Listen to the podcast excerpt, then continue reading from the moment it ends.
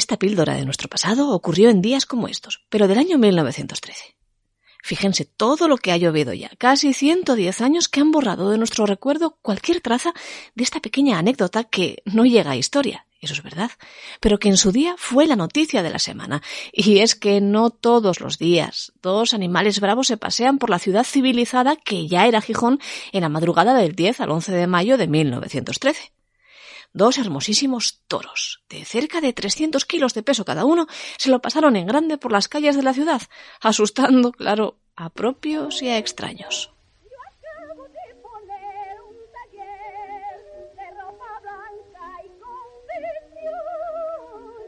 Claro que al cocer todo mengua. Dos toros por las calles de Gijón se escapan de la plaza del Vivio. Bueno, 300 kilos no es tanto. Serían novillos, más bien. Hoy en día, después de varios reales decretos, no podrían torearse en plaza, ya que el peso mínimo estipulado es de 460 kilos para eso. Pero, aún así, aquellos toros eran demasiado grandes para andar recorriendo la noche por las calles de Cimavilla, que hasta allí llegaron a trote vivo, después de escaparse de los rediles del Vivio. Y los primeros en enterarnos, además de los asustadísimos peatones que se los cruzaron en plena noche, fuimos, pues nosotros. Aquí, en el comercio, donde a las tres y media de la mañana, aproximadamente, apareció muy confuso don Luis Palacios, el secretario de la Sociedad Taurina La Chistera. Nervioso, agitado, dando pruebas de contrariedad, dijimos. Para mayor colmo de males se han escapado dos toros, pues menudo susto me he llevado. De casualidad he librado. Pasaron junto al coche en que yo venía. Por fortuna les asustó la luz de los faroles del carruaje. Vaya un susto.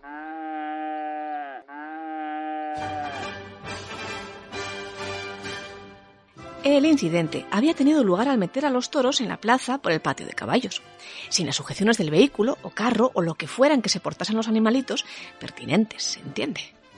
Que se asustaron al ver la intensa luz de los faroles del coche del secretario y arremetieron ambos a la par y uniendo fuerzas contra el tablón que los retenía.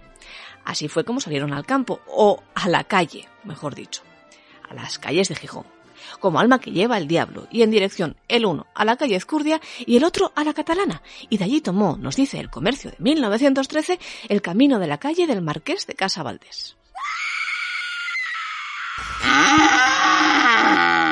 Por cierto que yo en nada les miento. Toda esta historia y muchas más de nuestro pasado la pueden leer tal cual la contaron los plumillas de aquellos años en la hemeroteca histórica del comercio, que está digitalizada. Apunten, apunten, para su navegador, hemeroteca.elcomercio.es. Y sigamos con la historia.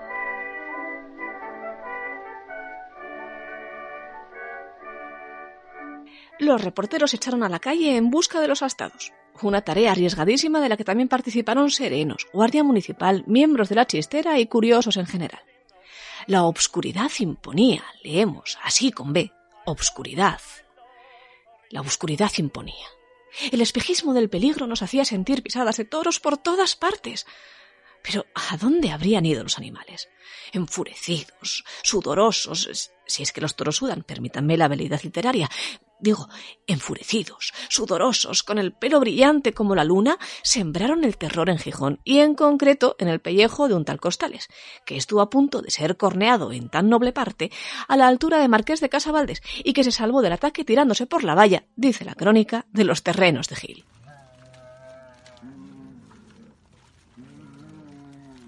Es posible que por esta causa no puedan ser enviados a Sama los cuatro toros que se habían de lidiar esta tarde en la plaza. Claro, porque como faltan dos.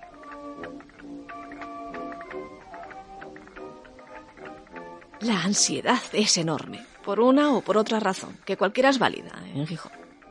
Aquella noche, o al menos antes del cierre de la edición del comercio, no se les dio freno a los astados y se temían desgracias cuando salieran los obreros de sus casas a trabajar a primera hora. Aquella madrugada los vieron en Begoña, en los muelles y en Viquerica, metiéndose en Villa y se creyó que uno se había internado por Santa Catalina, el otro por la pasarela del Piles. En los jardines de la reina le dieron, uno de ellos, un puntazo en el muslo a un caminante anónimo que creyó soñar al ver dirigirse hacia él a un toro desde lo más profundo de la calle corrida, que no es algo que se vea muy habitualmente, la verdad. Pero entonces, a la mañana siguiente, todo se arregló. De aquella manera, claro. A saber, el primer estado, un hermoso ejemplar negro meano, acudió a visitar a las vacas que le miraban obnubiladas desde un prado de Castillo, que hasta ahí llegó su recorrido. justo cuando se celebraba la misa en la iglesia, llenita de fieles que ni cortos ni perezosos salieron a intentar lidiarle, pues, con lo que tuvieran a mano. Con abrigos, con faldas, con toallas, el cura con su sotana. No hubo forma. Solo lo amedrentaron y lo mataron. Tres tiros de un cazador del pueblo. Ese fue su triste fin. El segundo, negro zaino, más urbanita, se encontró con todos los serenos del centro de la ciudad, alguno de los cuales llegó a confundirle con el borracho de turno, y con el consiguiente susto, claro. Eso da cuenta de lo iluminada que debía estar la noche en Gijón en el año 1913, me permitirán la reflexión. En fin, a las 5 de la mañana el Estado andaba ya cerca de Cimavilla, pero lo tortuoso del callejero de la Villa de Jovellanos le había dejado más que exhausto. Allí, para rematar, en el barrio alto, le esperaban toreros de mejor suerte que los de Castillo. Tanto que uno hasta lo era de verdad. Severino Díaz, el praderito, de cuyo desgraciado fin, unos años más tarde, ya vendré yo a hablarles por aquí algún día. No consiguió domarle, ni tampoco Belarmino, el fío de Joan de Godina, popular y populoso personaje playo que intentó seducirle sacándole al paso a su más hermosa vaca. El toro, eso sí, hizo caso omiso a la hembra embriagado por la esencia de unos bueyes de los que se había enamoriscado poco más allá, y acabó, en fin, acribillado a tiros por un capitán de la Guardia Civil. Toda una aventura con mal final, al menos para lo que respecta a aquellos dos hermosos animales que un día, hace ya casi 110 años, quisieron salir a conocer mundo. Y lo conocieron, aunque fuera de forma casi fugaz. Su destino, a fin de cuentas, era morir en la plaza, y lo hicieron a lo grande, en las plazas de los humanos, no en las que estos previeron que fueran para los toros. Son las pequeñas anécdotas que no hacen historia, quizás, pero que pero que dicen mucho de nosotros mismos.